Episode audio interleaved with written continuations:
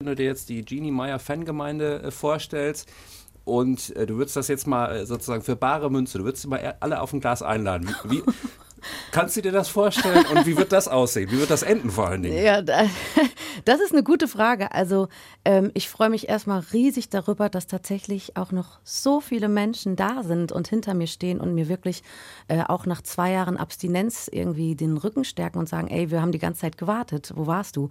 Deswegen, ich glaube, wenn ich mit jedem tatsächlich ein Glas trinken würde, dann äh, wird das, äh, diese Nacht werde ich wahrscheinlich nicht überleben. Aber ähm, tatsächlich hat mich das so ein bisschen inspiriert, weil ich früher nicht so wirklich, äh, auch nach den Konzerten, das so genießen konnte. Ähm, es ging schnell weiter in die nächste Stadt. Wir hatten eine halbe Stunde, Stunde Zeit für die Fans.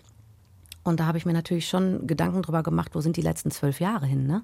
Und genau aus diesem Grund habe ich den Song auch geschrieben, dass es ähm, ja in den Strophen geht es so darum, dieses Tourleben, dass es auch oft manchmal sehr einsam sein kann, dass man sich natürlich nach zu Hause sehnt. Auf der anderen Seite ist es das Schönste, was wir Musiker erleben können, ne? unter Menschen zu sein. Und deswegen war das für mich so, komm, ich lade euch ein und ich möchte das nochmal machen. Ich möchte das eingehen. Ich möchte den Kontakt wieder haben. Ich möchte wieder auf der Bühne sein. Und deswegen kam die Idee zu diesem Song auch, ja. Jetzt ist das ja, also in jeder Band, die jetzt länger unterwegs ist, gibt es ja dann irgendwann mal so Solo-Bestrebungen auch. Mhm. Ähm, war das für dich, dass du gesagt hast, jetzt endlich? Oder hat sich dann auf einmal auch total komisch angefühlt? Äh, mhm. Nur für dich erstmal? Ich meine, du arbeitest mit Leuten zusammen, aber ja. es steht jetzt dein Name drauf. Ja, ähm, voll. In, inwiefern hat sich das geändert? Ja, das hat sich erstmal sehr komisch angefühlt, weil ich mich auch zwei Jahre überhaupt nicht getraut habe. Ich musste das erstmal so ein bisschen verdauen, was so elf Jahre um mich rum passiert ist. Es sind so viele tolle Momente mit Luxuslärm gewesen. Natürlich auch ein paar Schattenseiten, das gehört dazu.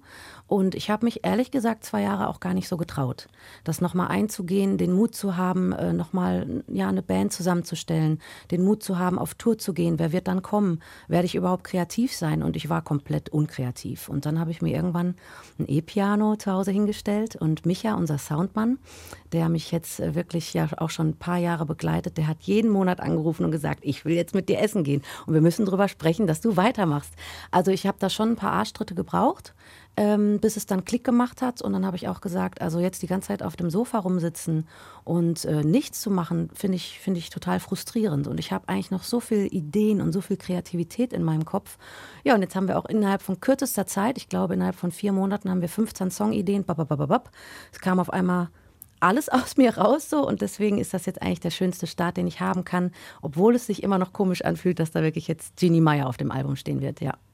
Ähm, wir haben ja gerade im Vorgespräch auch so ein bisschen äh, darüber gesprochen, so die Fanerwartungen. Mhm. Viele können, oder es könnte ja viele geben, die sagen, wenn die jetzt nicht mehr so klingen wie Luxuslärm, dann mhm. spreche ich kein Wort mehr mit dir. Oder hast du das Gefühl, nee, das sind treue Seelen und die ähm, wollen jetzt vielleicht auch nur diesen Teil, diesen Genie-Teil von Luxus Slam mhm. hören und sind damit völlig zufrieden. Äh, äh, teils, teils. Also tatsächlich wird es die einen geben, die sagen, ah, ich vermisse halt die Musik von Luxuslärm und ich wünsche mir, dass sie genau in diesem Style weitermacht. Da muss ich aber auch mal ganz egoistisch sein und sagen, okay, ich bin mittlerweile 35 und ich möchte gerne die Musik machen, die mir gut tut und die ich vertreten kann auf der Bühne und wo ich sagen kann, da stehe ich zu 100 Prozent hinter. Das war bei Luxuslärm zum Teil natürlich auch so, aber es gab auch immer mal Songs, die ich halt nicht so gerne gespielt habe und das möchte ich einfach nicht mehr. Ähm, deswegen auf der Tour wird es auch so sein, dass ich halt meine neuen Songs spiele, aber auch natürlich ein paar Luxuslärm-Songs mit reinpacke, aber dann auch wirklich die, die ich liebe.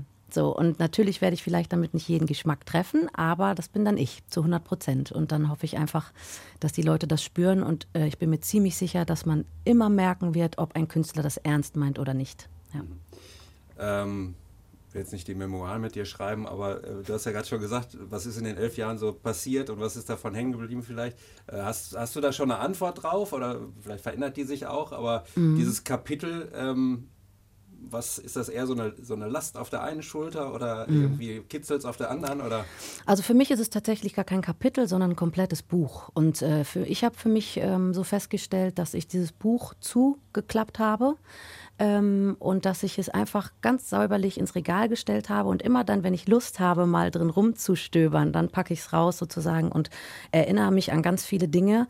Ähm, und ich würde mit Sicherheit jetzt mit meinem Wissen, was ich jetzt über das Musikgeschäft auch habe, über die Stimme habe, über die über das Tourneeleben, würde ich bestimmt noch mal ein paar Dinge anders machen, aber das kann ich nicht. Und deswegen versuche ich es jetzt einfach zu machen. Weißt du, wie ich meine? Jetzt ist so der Zeitpunkt für mich, wo ich das ändern kann, wo ich Dinge ändern kann, die mir vielleicht früher nicht so zugesagt haben. Aber es ist trotzdem, ich, ich, ich mache das mit einem lachenden und einem weinenden Auge. Das ist alles gut. Ich habe das gut, ähm, gut verpackt und habe viel reflektiert und von daher ist alles, alles gesund hinter mir gelassen. Ja. Jetzt frage ich mich gerade noch, ist vielleicht ein bisschen bescheuert, aber ähm, ein letztes Glas, was du dir vorstellst, was ist da eigentlich drin? Rotwein, Milch? Äh Auf jeden Fall Rotwein. Ja, ich bin tatsächlich in den letzten zwei Jahren zum Rotweintrinker geworden ähm, und, und liebe das. Ich muss auch aufpassen, nicht zu viel, so zwei Gläser, drei Gläser, dann geht es mir schon richtig gut.